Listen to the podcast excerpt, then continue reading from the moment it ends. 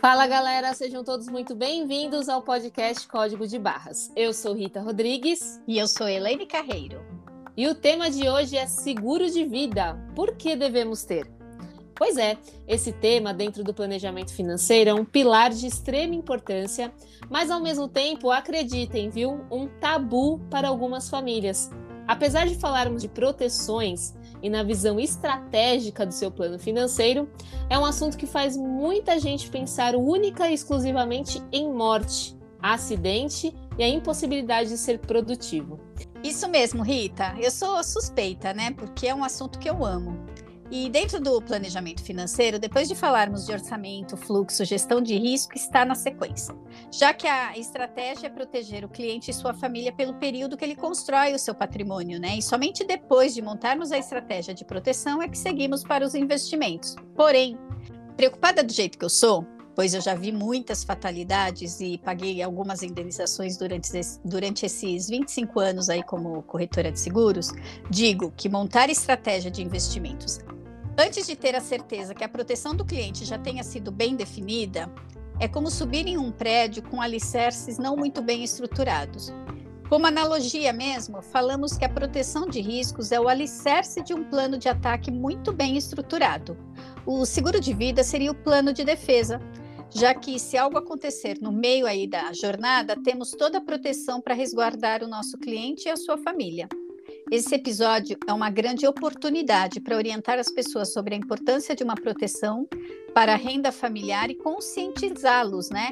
Que seguros e previdência são produtos complementares que garantem o sustento da família. Perfeito, Elaine. E a pandemia trouxe à tona a consciência de que os riscos estão próximos e por toda parte, né? Essa percepção de vulnerabilidade tem levado uma parcela da população a buscar o seguro de vida, que aumentou em 30% a procura.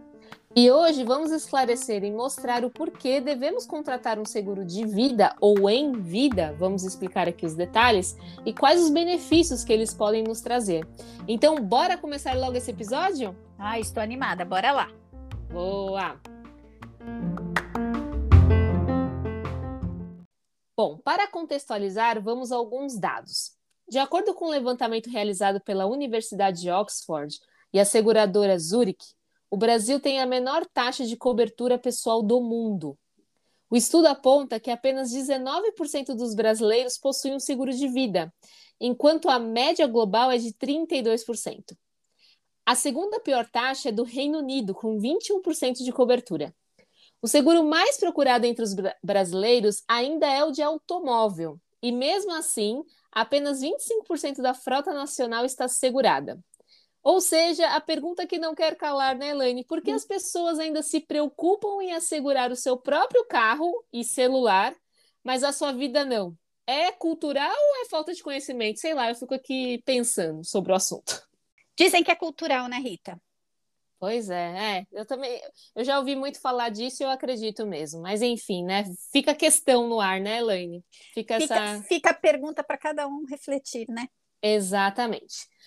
Mas o ponto aqui, né, que, eu, que, que, acreditamos que é importante é trazer o conceito do que é um seguro de vida, né?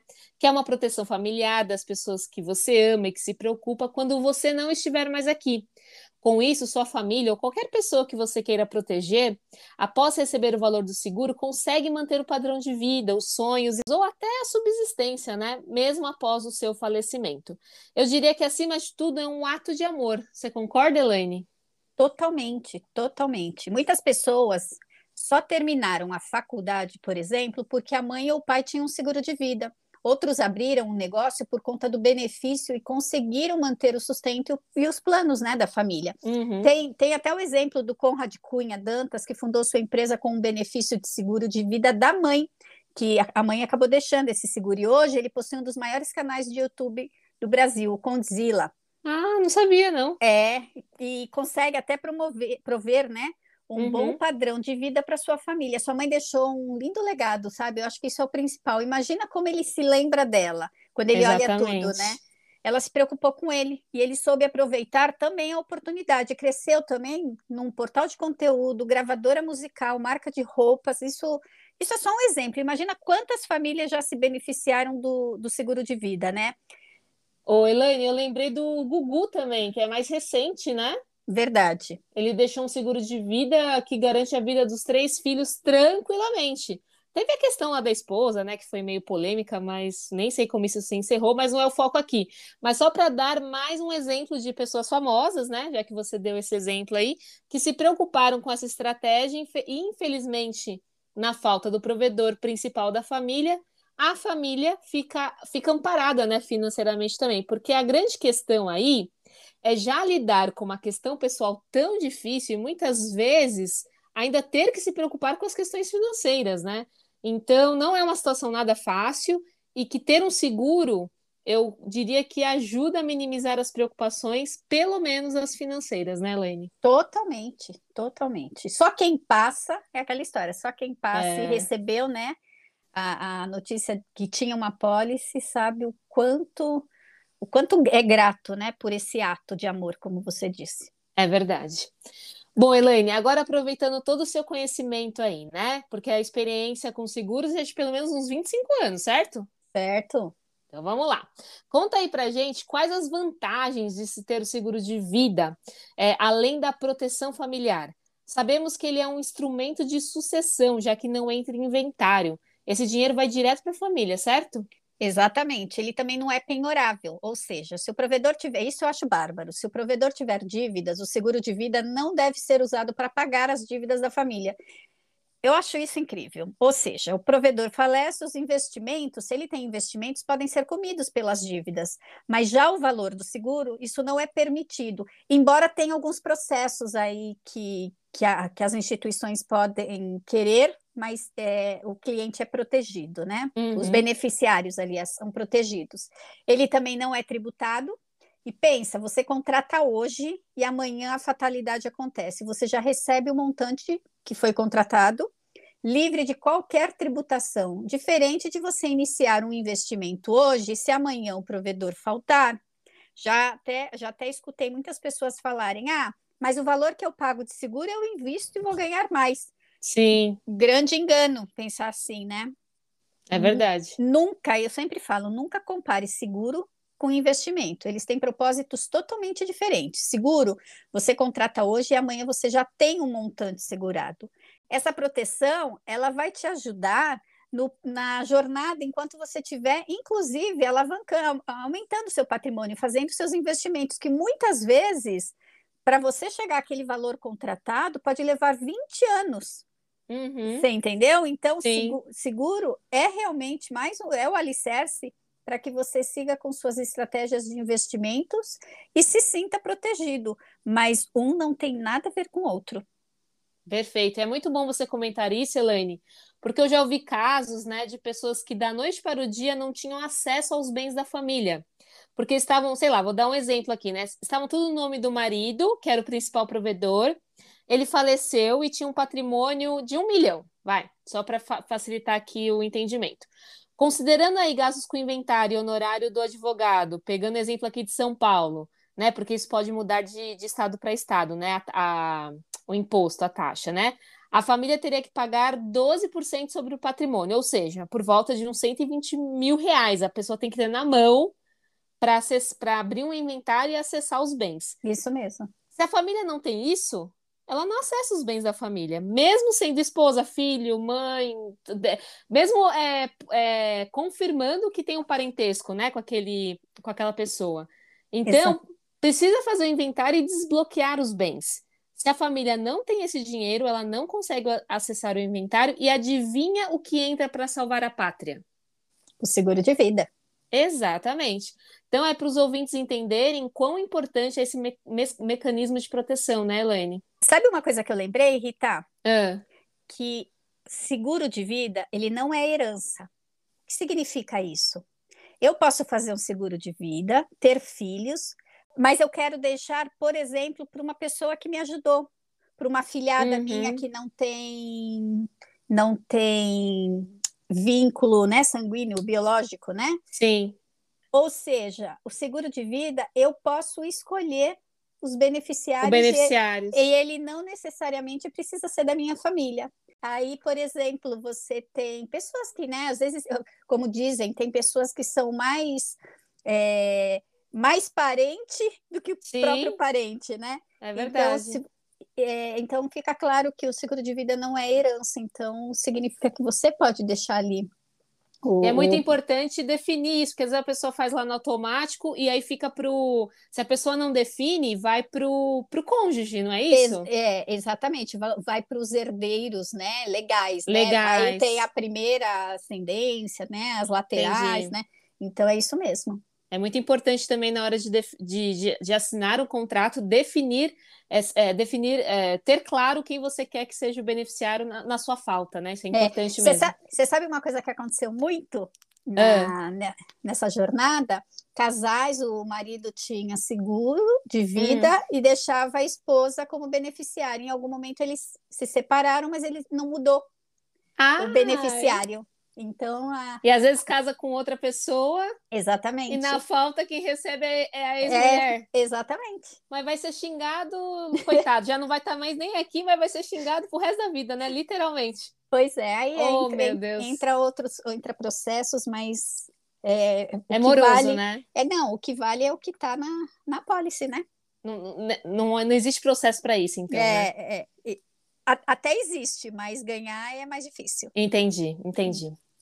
E Elaine, lembrando que o seguro de vida e em vida é para qualquer pessoa que inicia no mercado de trabalho, né? Afinal, ele já está, essa pessoa já está exposta aos riscos, né? E para o jovem, não precisa nem dizer, né, que é bem mais em conta.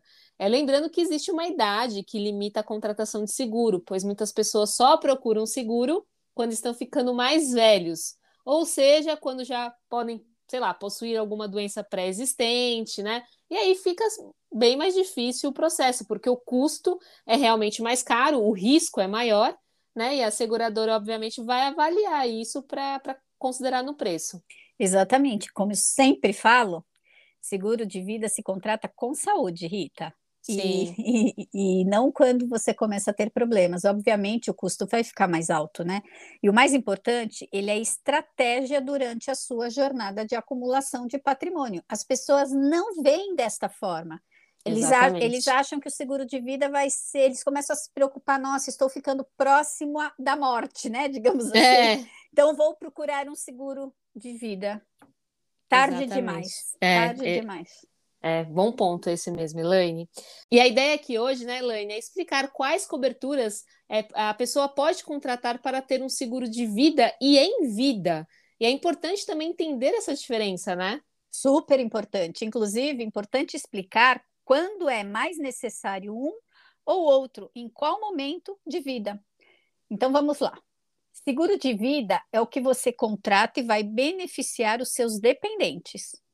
E o seguro em vida é o que você mesmo vai se beneficiar caso ocorra algo contigo. Ah, simples. é, exatamente. De certa forma é simples, né, Elaine? E, e aí vamos pe pegar alguns exemplos aqui, né? Iniciando pelo mais tradicional, que é o seguro de morte qualquer causa, né? Que seria aquela morte natural ou por acidente. Que eu diria que é o mais comum, né? E para você que constitui família, deve se preocupar em possuir esse tipo de cobertura, Pois no período que você estiver construindo seu patrimônio, como bem a Elaine disse, caso ocorra algo contigo, vai garantir a proteção da sua família. Isso mesmo. E talvez, Elaine, a dúvida que fique é: mas quanto devo pagar na pólice, né? É, e é exatamente isso que nós, planejadores financeiros, fazemos no processo de planejamento. Olha o mito que planejamento é só planilha, né, Elaine? De, que é a planilha é. de orçamento caindo por terra aqui. Então é isso, te ajudamos a chegar nesse valor e para isso temos uma reunião específica para esse tipo de assunto, né? E aí a gente pega todos esses detalhes e a gente calcula. No, no, no caso da falta, né, do, ou de um ou de outro, ou do principal provedor, um período necessário para su suprir despesas mensais, custos de inventário, as emergências, né? Financiamentos, caso houver, é, também educação, principalmente é, pensando aí nos filhos, custo de funeral, entre outras questões aí. É uma conversa detalhada, né? E, e de, de forma que atenda a necessidade do cliente para a proteção da família na falta dele. E com essas informações, o cliente faz a cotação junto a um corretor. E sabe o que é mais interessante de valor agregado aqui, Elaine? Diga. O cliente entende o que ele precisa ter na cotação. Então, ele não espera que o corretor venha com uma sugestão de cobertura. O cliente sabe o que de fato ele precisa. É uma reunião muito mais de ajustar, né, ou adequar a cobertura que a segura, seguradora vai apresentar. Obviamente, às vezes precisa de alguns ajustes, mas é muito mais uma, um, esse tipo de reunião do que passivamente, né? Uma, uma reunião onde ele simples, o cliente simplesmente recebe uma cotação e vê se cabe no orçamento dele.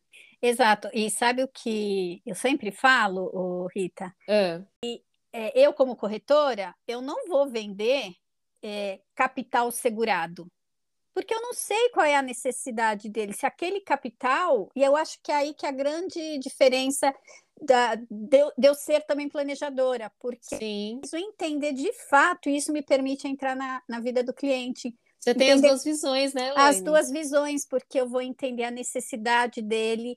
Obviamente, o valor do prêmio precisa ca caber no bolso, né? A gente. Não, não vai fazer isso, né? E, esse, e tem esse ponto também muito importante: tudo depende do custo de vida. E como existe o mundo ideal e o real, né? Vale uma observação mesmo. Uhum. Às vezes fazemos o cálculo e o custo não cabe no bolso do cliente. Porém, para a realidade de algumas famílias, eu particularmente mostro o que deveria ser ideal, mas precisamos nos preocupar se o valor do prêmio, como eu falei, o custo mensal que o cliente paga para manter essa pólice vigente, precisa caber no seu orçamento, pois se impactar muito na renda, acredita, Rita, é a primeira coisa que ele deixa de pagar. Sim. Então, eu explico que podemos, nesse primeiro momento, fazer um cálculo para garantir a proteção de pelo menos de dois a cinco anos da família, caso o provedor venha faltar, mas jamais ficar sem essa proteção. E depois revisitamos essa apólice. É, passado né, os dois anos, e ele já pode ter tido um estirão de renda, já está aumentando o patrimônio, e então ele pode contratar novas coberturas. Ou seja, o importante é avaliar a realidade financeira do cliente para que assim a gente possa oferecer o que ele vai conseguir de fato pagar. E, aliás, é o que eu mais amei, né, quando eu me tornei a planejadora pois na hora uhum. de falar uhum. de seguros eu não ficava assim constrangida, sabe, de me aprofundar na vida financeira do cliente. Assim, hoje eu consigo montar uma pólice que atenda o cliente para aquele determinado momento de vida. Exatamente. Como eu disse, você tem as duas visões, então você consegue ser mais assertiva, né? Perfeito. Muito legal. E, e legal esse ponto que você falou, porque vai adequando a realidade do cliente, né? Por exemplo, hoje não tem filhos, amanhã pode vir a ter. E aí o cenário muda completamente. Então é interessante você comentar isso, porque mostra que, como planejamento, né, a gente sempre fala aqui, o seguro ele também é para a vida, né? E, e, deve ser revisto de tempos em tempos para validar se ele de fato está cobrindo o que precisa ser coberto, né? Muito bem pontuado.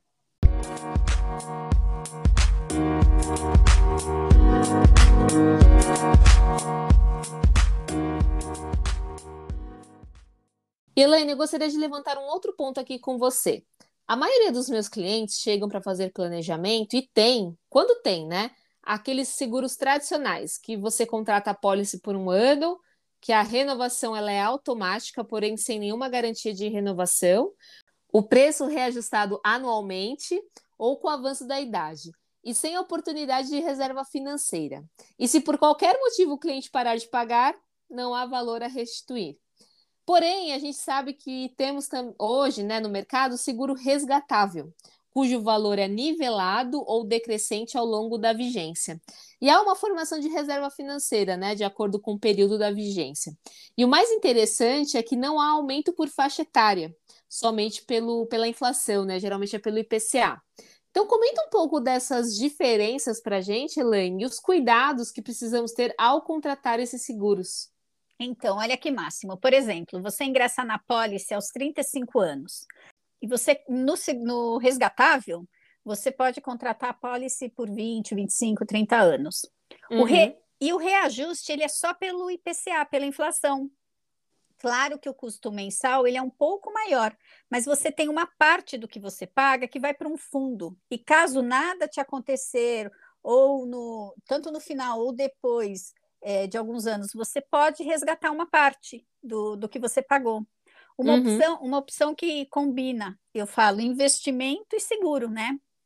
Ah, e um alerta aí, né, Elaine, que você bem comentou, e que muita gente confunde esse tipo de seguro com investimento. Porque Sim. tem gente que acha que já. Tem gente que chega pra gente e fala assim: ah, eu já invisto na aposentadoria, eu tenho um seguro de vida. Então, são... não pode colocar tudo no mesmo na mesma saco. cesta, né? É, na mesma mas... cesta. Exato. E são complementos. Eu sempre falo, são complementos, né? Sim. Agora, por exemplo, se o cliente fez esse seguro resgatável e ele quiser resgatar antes dos 20 anos, tem que respeitar um período de carência, né? Do início uhum. dessa pólice, que são de dois anos. No mínimo dois anos para conseguir resgatar, né? Exato. Quanto maior for o tempo de contribuição, maior será, obviamente, o percentual do montante disponível para esse saque, né? Uhum. Além de você ter acesso à parte do dinheiro, o segurado também tem os rendimentos, que ele garante lá uma mínima, não é uma, não é um fundo tão assim, ele é conservador, mas não é, é, é, é um fundo com uma gestão muito legal, tá? Tá. Já que uma parcela do investimento vai para esse fundo, né, de resgate. Essa modalidade ela ficou conhecida, conhecida até como dois em um, porque aí uhum. junta em um só, de certa forma, um, o plano de previdência privada e seguro de vida. Tá aí mais uma opção para quem tem resistência, né, em contratar seguros, porque as pessoas elas acham que é um dinheiro perdido, né? Não, não criam essa consciência da proteção. E o resgatável é uma, uma alternativa. Sim. E Elaine, é, você, na sua visão, é muito. É, é, é melhor esse tipo de seguro do que esses que são renováveis anualmente, né? Então, é, eu vou te falar uma coisa: o público do tradicional, do seguro tradicional, eu acho que é um público jovem que pode contratar. Ah, entendi. Tá? Eu não acho que um, são também produtos diferentes. Eu não vou falar se um é pior ou não. Tá. Por exemplo, porque como o custo dele, do resgatável, é um custo mais alto, então o jovem que entrou no mercado de trabalho, e eu acredito mais assim que ele tem obrigação de ter seguro de vida, uhum. ele pode fazer o tradicional. No momento que ele constituir família, é, casou, já começa a pensar num seguro resgatável. Aí também acredito que faça mais sentido, né? Ah, Mas Outra, outra desvantagem de você fazer aí, como eu, como eu dei como exemplo, o, o momento de vida. Fazer um seguro tradicional quando você tem 40 anos, não vejo sentido. Por quê? Porque você tem aumento de faixa etária. Vou dar o exemplo do meu pai. Uhum. Ele teve seguro a vida inteira. Quando chegou nos 60 e poucos anos, ficou inviável dele continuar pagando. Imagino porque é aumento, então era um seguro tradicional. O Elaine, então, tem uma questão também, essa questão de ser renovável todos os anos, né? todo, né? Exatamente. Porque aí a pessoa naquele, naquele ano específico tem um, um, quadro de, né, de alguma doença ou um problema de saúde, ela tem o risco de não ser renovado aquele seguro, né? De não ser nem pago, porque como é hum. renovado anualmente, você como segurado tem obrigação de informar ah, entendi. Qualquer, então, qualquer mudança né, no qual, quadro. Qualquer mudança. E, além, a, o contrato ele é um acordo bilateral. Eu, a seguradora ela pode, em algum momento, não querer renovar o tradicional. Sim, mas tem uma vigência que ela tem que cumprir, né? Sem dúvida. Tá. Porém, porém o que, por isso que eu falo que para o jovem o seguro tradicional é interessante. Sim. Mas quando você já começa a constituir família, aí sim eu, eu acredito que o resgatável é, é Passa muito, mais sentido, né? Muito melhor. Exatamente. Legal. Acho que é avaliar, né? No final do dia, avaliar o que é melhor para o cliente e o momento de vida que ele se encontra, né? Perfeito. O Elaine, agora vamos falar dos seguros em vida, né? O mais comum é o seguro de acidentes pessoais, o invalidez temporária ou permanente, que garante ao cliente a consequência de um fato no qual algum membro do corpo ou parte dele é, perdeu as suas, as suas funções vitais. A partir desse momento, não é mais possível contar com a atividade que usualmente seriam efetuadas com segurança e bom desempenho e que, inclusive, geraria renda para a pessoa, né? Muitas vezes. Nesse caso, a invalidez definida como total seria, por exemplo, a perda da visão em ambos os olhos. A situação é irreversível e praticamente não deixa brechas para a reabilitação do indivíduo. Alguns casos, a perda de uma das visões pode ser considerada parcial, já que pode existir a possibilidade de exercer algumas atividades, apesar das grandes dificuldades existentes. A definição do que está coberto no seguro de vida por invalidez contratada deverá constar na sua pólice. É, com a constatação da invalidez declarada pelo médico, o dinheiro é liberado ao contratante. Exato. E importante dizer que deverá ser esgotado todos os tratamentos que a equipe solicitar, para que somente depois seja testado invalidez. E para você ter uma ideia, os principais casos nos quais geralmente há pagamentos de 100% do capital contratado são perda de visão dos, de ambos os olhos, né? Uhum. Do uso do, dos membros superiores e inferiores das mãos e dos pés, ambos, tá? Para receber 100% do capital contratado. Uhum. Na, já nas lesões parcia, parciais, o percentual ele vai variar, sendo menor, né, que a integralidade do capital. E as principais são perda de visão de um olho, surdez incurável de um ouvido, é, perda de, do uso de um membro superior ou inferior, amputação de algum dedo, encurtamento do, de membro inferior, ou seja, o cálculo é baseado em uma porcentagem de cada membro para se ter essa liberação do capital segurado. Existe uhum. até uma brincadeira que a gente fala que tem a tabelinha do açougueiro. Perdeu Jesus! Um dedo, perdeu um dedo é tantos por cento. Meu e aí, Deus. É, e algumas seguradoras elas trabalham também com cobertura majorada você vai você vai receber pelo você paga um, durante o período aí um custo um pouco maior uhum. e se uhum. acontece alguma coisa você recebe esse valor também maior numa porcentagem maior entendeu ah entendi mas mas baseado nessa tabela ou não? Aí não sim, sim. Ah, não, tá. sim, é tabela e, é, e ao mesmo tempo é depende de cada seguradora, né? Tá, entendi. Eu sempre falo para os meus clientes, amigos, conhecidos, tipo o megafone. Não quer, não quer fazer um seguro de vida? Faça um de invalidez, pelo menos, porque se caso ocorrer algo com você, você terá um montante para pagar pelo menos um cuidador, e você não vai dar tanta despesa, porque vai aumentar a despesa, né? Imagina, é. É, a, essa despesa ela, ela a gente nem consegue mensurar, né? Exatamente. Então, assim, pensa no problema. Como dizia minha mãe, seguro morreu de velho, sabe? Sim. Eu, Conselhos exemplo, de mãe, né? Que a gente sempre tem que ouvir. Sempre.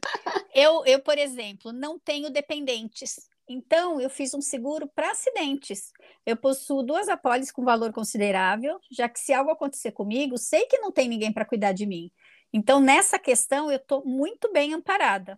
Coitado, eu não vou dar trabalho para meu pai, né? Tá certa aí, já uhum. pensou em tudo, né, Elaine? então, planejada, isso... uma pessoa planejada. E Elaine, só uma dúvida que eu tenho sobre esse tema, né? Esse seguro de invalidez, ele tem uma vigência ou é por um prazo indeterminado enquanto a pessoa estiver viva? Rita, tem até seguro, tem seguro de invalidez por curto prazo, longo prazo, por exemplo. Eu quero contratar um seguro para uma pessoa que vai ficar, vai trabalhar comigo por três meses.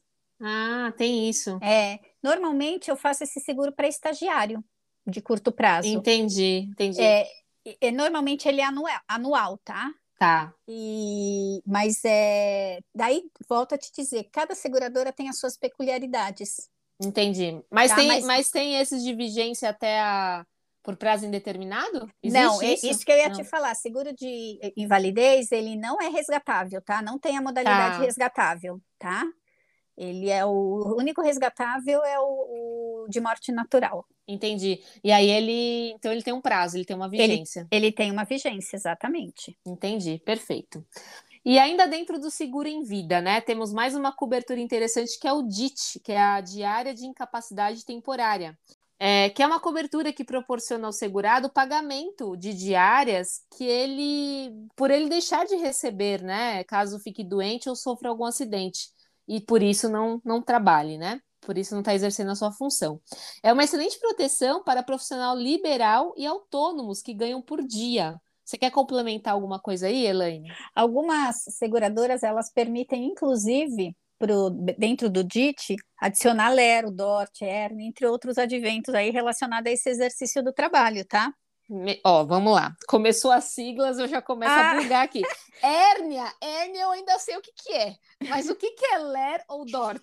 Poxa, LER, LER é olha, acho que hoje em dia todo mundo tem esse, essa questão. São lesões por esforços repetitivos, ah, a tendinite. Tendinite, né? beleza. E o DORT é distúrbio, ai, até para falar, Osteomus, mu, osteomusculares, que também são relacionados ao trabalho, que é lombalgia, mialgia, sabe? Aquelas dores crônicas mesmo. Sim, de, de, de postura, isso, né? Por muito tempo. Isso, tem segurador, seguradoras que têm essa cobertura.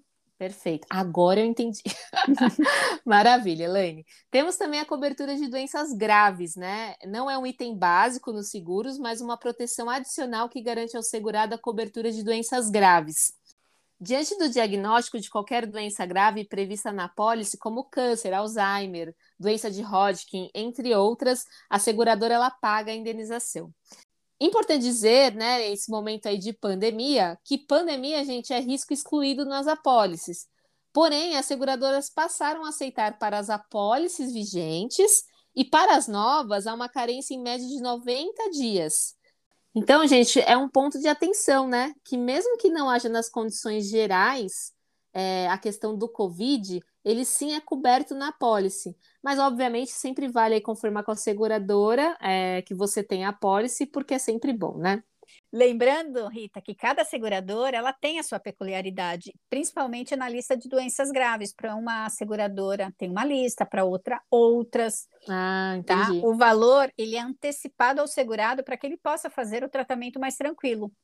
Então, uma vez diagnosticado a doença grave ele tem, e estando na lista lá da pólice, ele já recebe o valor. Sim, e tá. importante tá. também dizer que, tanto no seguro de vida ou em vida, é importante que seja preenchido aquele formulário sobre a sua saúde na hora que você contrata a pólice.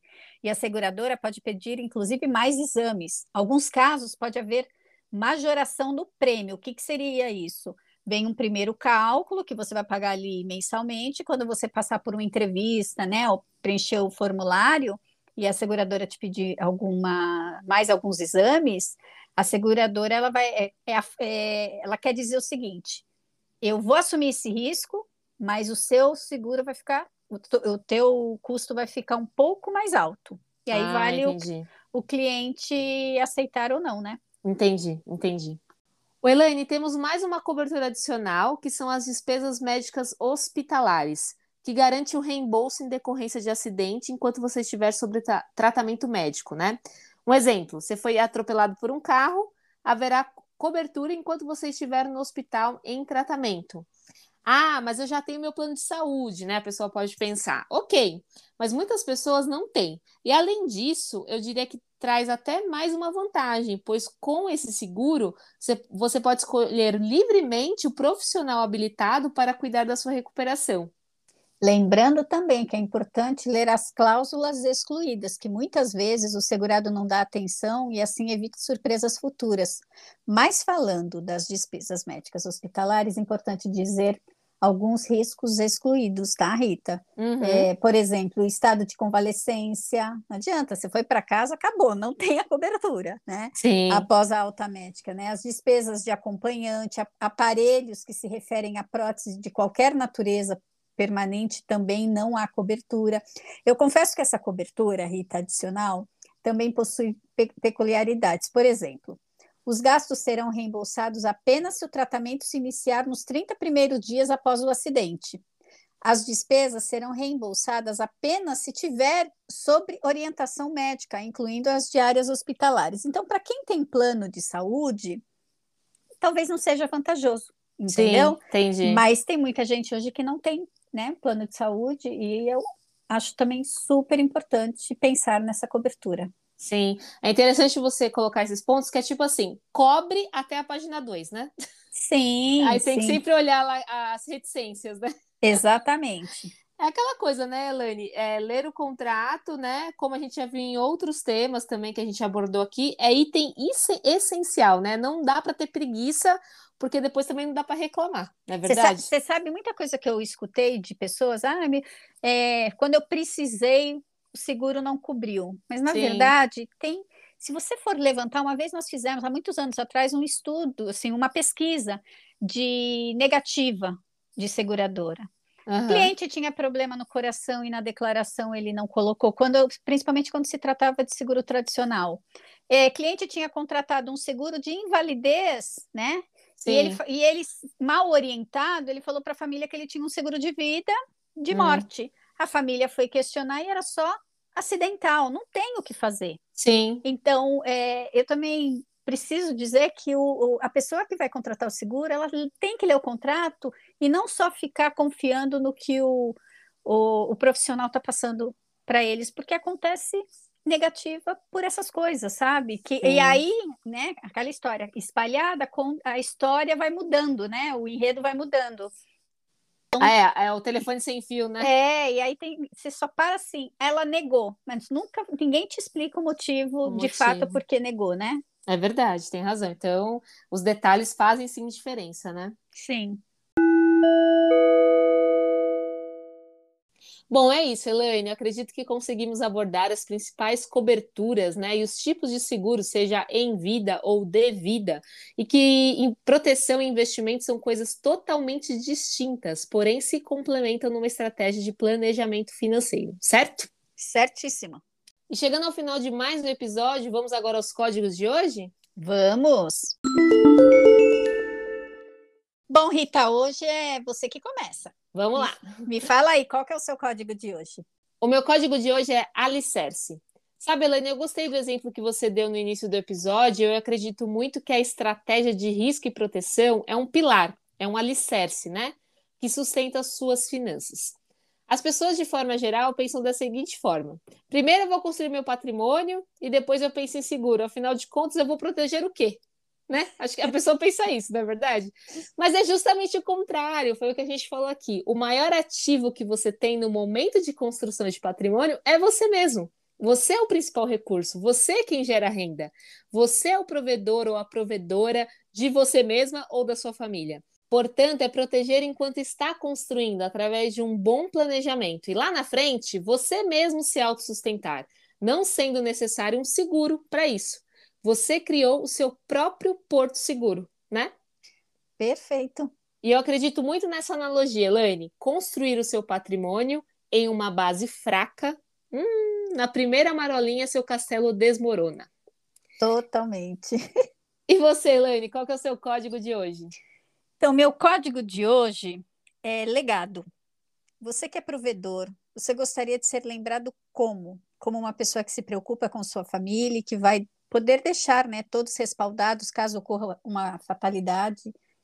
E ou na sua falta, a vida de uma família vira de cabeça para baixo. Os traumas, os impactos negativos que podem ocorrer com sua família, mudança de padrão drástica.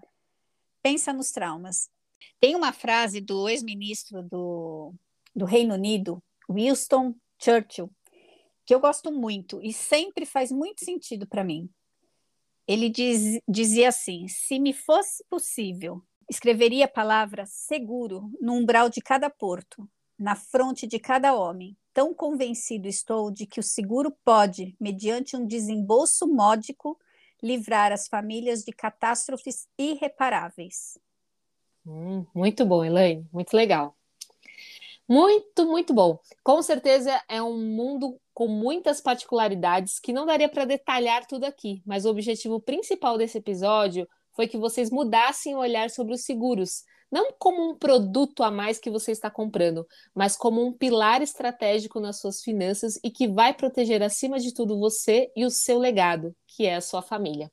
Então é isso, gente. Adorei eu particularmente adorei esse episódio, Rita. É um assunto que eu amo de paixão e eu busco entender cada vez mais as suas peculiaridades. Então, quero agradecer aqui a oportunidade e agradecer também vocês ouvintes. Eu espero que realmente vocês saiam desse episódio com muita reflexão. Muito obrigada mais uma vez pela parceria, Rita. É isso aí, Elaine. Obrigada a você por todo, por dividir, né, todo o seu conhecimento e toda a sua experiência com certeza é um mundo de muitas particularidades e que você trouxe aí de uma forma muito simples para que as pessoas possam, é, no mínimo, refletir né, sobre o assunto. Exatamente. E é isso. Obrigado, gente, e até o próximo episódio. Um beijo e até a próxima. Até a próxima. Tchau. Tchau, tchau.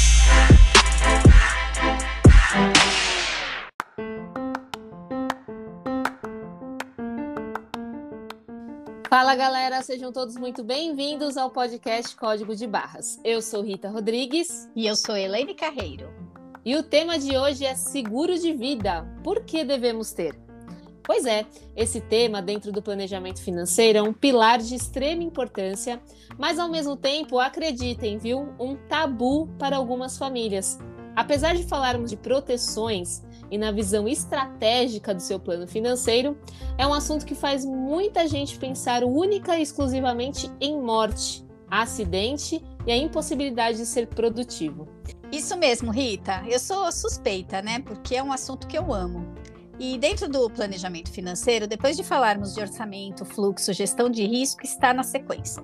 Já que a estratégia é proteger o cliente e sua família pelo período que ele constrói o seu patrimônio, né? E somente depois de montarmos a estratégia de proteção é que seguimos para os investimentos. Porém, preocupada do jeito que eu sou, pois eu já vi muitas fatalidades e paguei algumas indenizações durante, durante esses 25 anos aí como corretora de seguros, digo que montar estratégia de investimentos Antes de ter a certeza que a proteção do cliente já tenha sido bem definida, é como subir em um prédio com alicerces não muito bem estruturados. Como analogia mesmo, falamos que a proteção de riscos é o alicerce de um plano de ataque muito bem estruturado.